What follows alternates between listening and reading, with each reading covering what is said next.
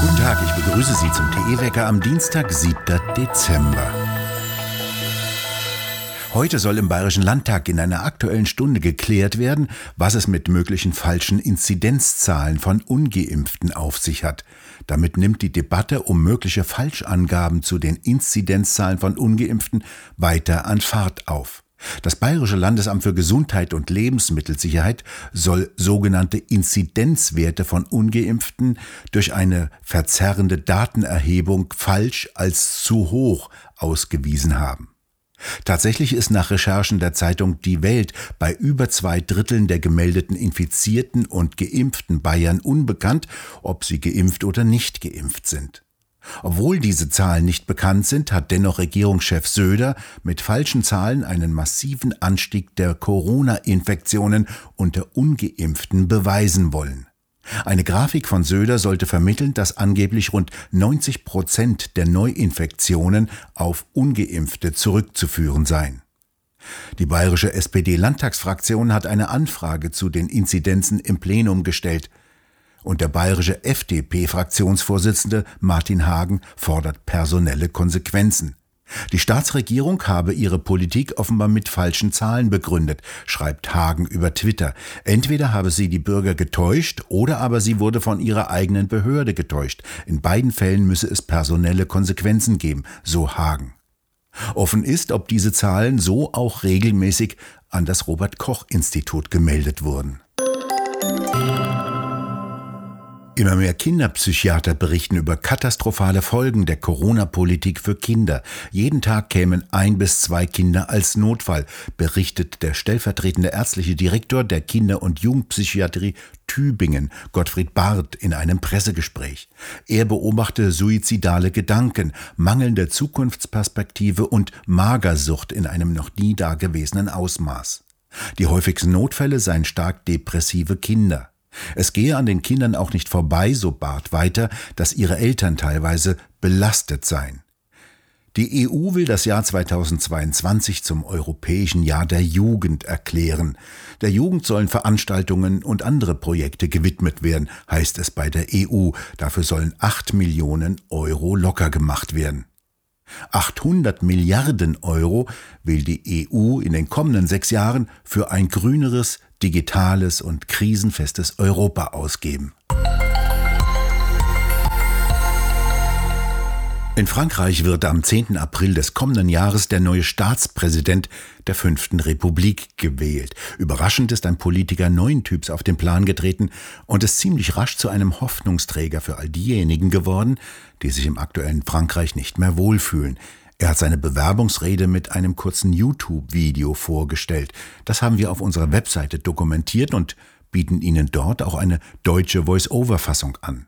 Der 63-jährige Eric Seymour füllt mittlerweile ganze Hallen und dürfte den französischen Wahlkampf gehörig durcheinanderwerfen. Matthias Nikolaidis, Sie beobachten den Wahlkampf für TE. Was ist denn das für ein Mensch? Ja, er ist also zunächst einmal eigentlich ein Journalist, der also Jahre und Jahrzehnte lang gearbeitet hat in Frankreich für angesehene Medien wie Le Figaro und äh, heute äh, bis vor kurzem immer noch äh, regelmäßig im Fernsehen zu sehen war. Ähm, und er betreibt diesen Wahlkampf und diese Kandidatur, die er jetzt verkündet hat, eben mit seinem ganz eigenen Stil, würde ich sagen. Äh, der der Stil äh, zunächst mal eines, eines kundigen Beobachters ist, der sich wirklich äh, Gedanken gemacht hat darüber, was in seinem Land vorgeht.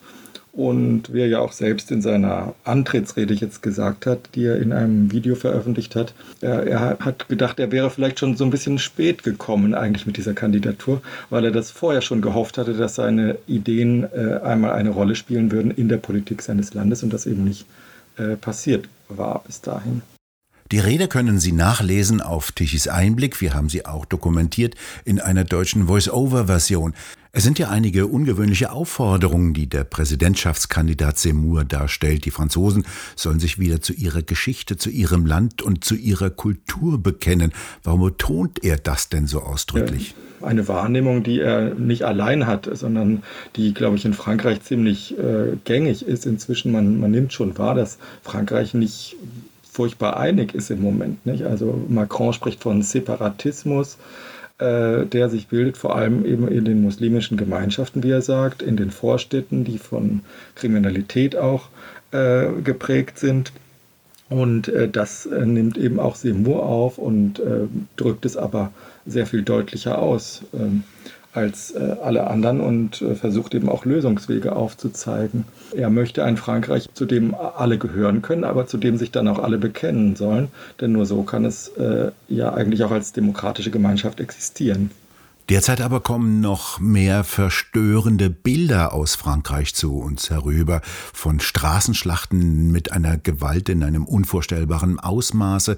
Es haben sich in den äh, Vororten der Städte migrantische Subkulturen gebildet, in denen Gewalt und teilweise Krieg herrscht. Kirchenschändungen sind an der Tagesordnung. Sind denn die Franzosen, ist denn Frankreich uns voraus in dieser Entwicklung? Sind uns leider voraus, insofern als sie eben äh, jahrzehntelang schon äh, diese Parallelgesellschaften haben, ähm, die wir uns für Deutschland nicht erhoffen. Ähm, das ist eben ein, ein Problem, das man in Frankreich trotz aller Bemühungen nicht hat lösen können in den letzten äh, ich weiß nicht wie viele Jahren, 20, 30 Jahren. Und äh, Macron hat ja jetzt ziemlich vehement auch darauf hingewiesen, aber es äh, wird eben auch bezweifelt, dass er es in den wenigen Jahren und auch mit seinen Mitteln hat lösen können. Und es ist natürlich, das, es kommt noch dazu, dass diese Gemeinschaft auch derzeit noch wächst in Frankreich durch eine weiterhin äh, geschehende Migration, Einwanderung. Und das haben ja auch zum Beispiel konservative Kandidaten, die es jetzt nicht geworden sind, wie Michel Marnier, haben, an, haben das angesprochen und gesagt, man bräuchte eigentlich einmal ein Immigrationsmoratorium, damit man äh, das Land mal wieder auf äh, solide Füße stellen könnte, sozusagen. Seit dem vergangenen Wochenende steht auch die Kandidatin von Frankreichs Republikanern fest, Valérie Pécresse. Die republikanische Rechte ist zurück, rief sie aus. Was ist denn das für eine Kandidatin? Äh, ja, da werden sich, vielleicht wird sie sich auch selbst nicht so ganz einig. Sie sagt, sie ist zwei Drittel Angela Merkel, ein Drittel Margaret Thatcher.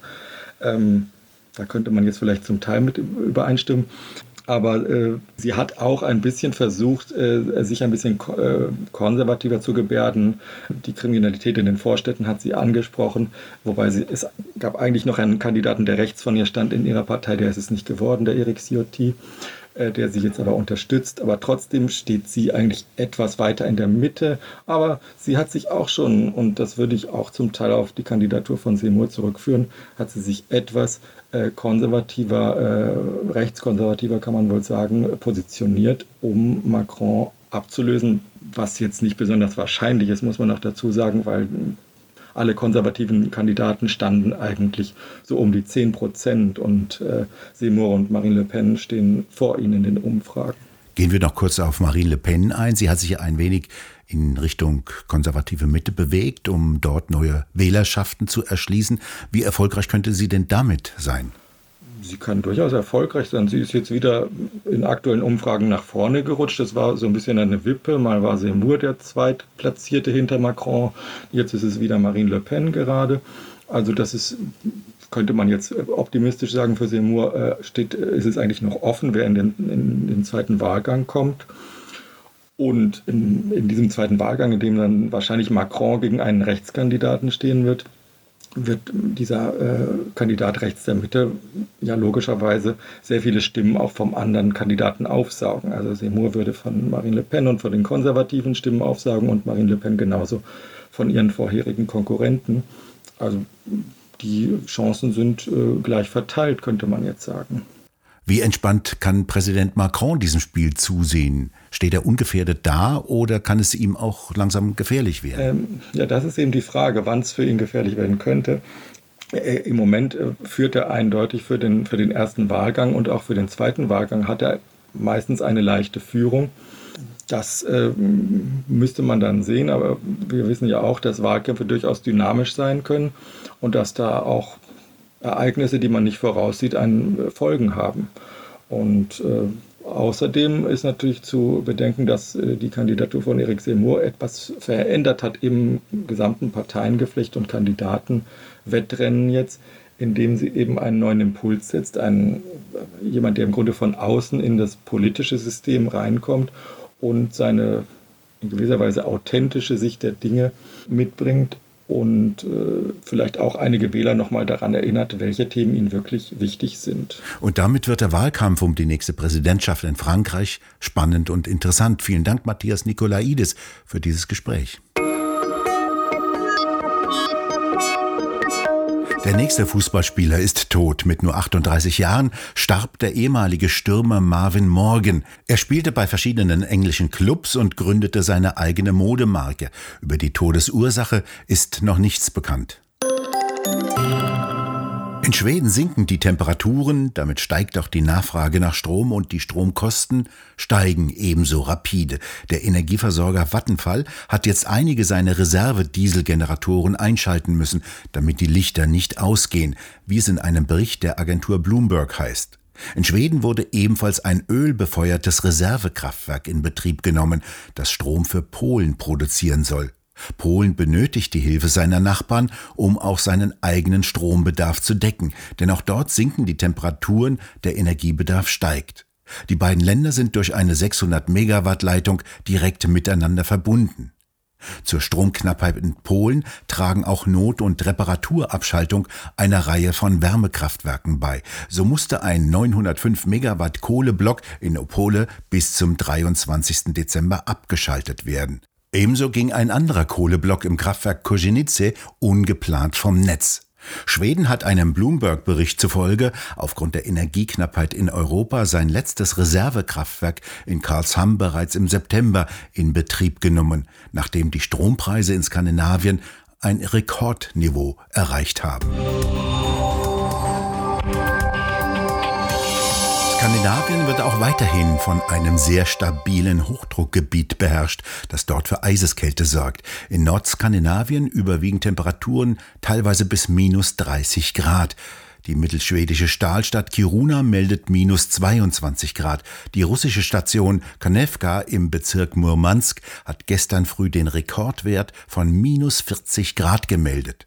Im Norden bleibt es also weiterhin kalt, doch diese Kälte dringt nicht zu uns vor. Stattdessen ist aus dem Westen eine Front hereingekommen, die Regen und bis in die tieferen Lagen auch etwas Schneeregen hereingebracht hat.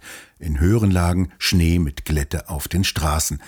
Im Osten bleibt es weiterhin trocken. Ab Mittag, Nachmittag lockert es im Westen wieder auf. In der Nacht zum Mittwoch kommt dann die nächste Front an und bringt wieder Regen, Schneeregen und Schnee. Die Temperaturen bewegen sich ungefähr von 0 bis 4 Grad. In den Alpen und am Alpenrand Schneefall, der sich auch im Laufe der Woche verstärken wird. Wir bedanken uns fürs Zuhören und schön wäre es, wenn Sie uns weiterempfehlen würden. Wir hören uns morgen wieder, wenn Sie mögen.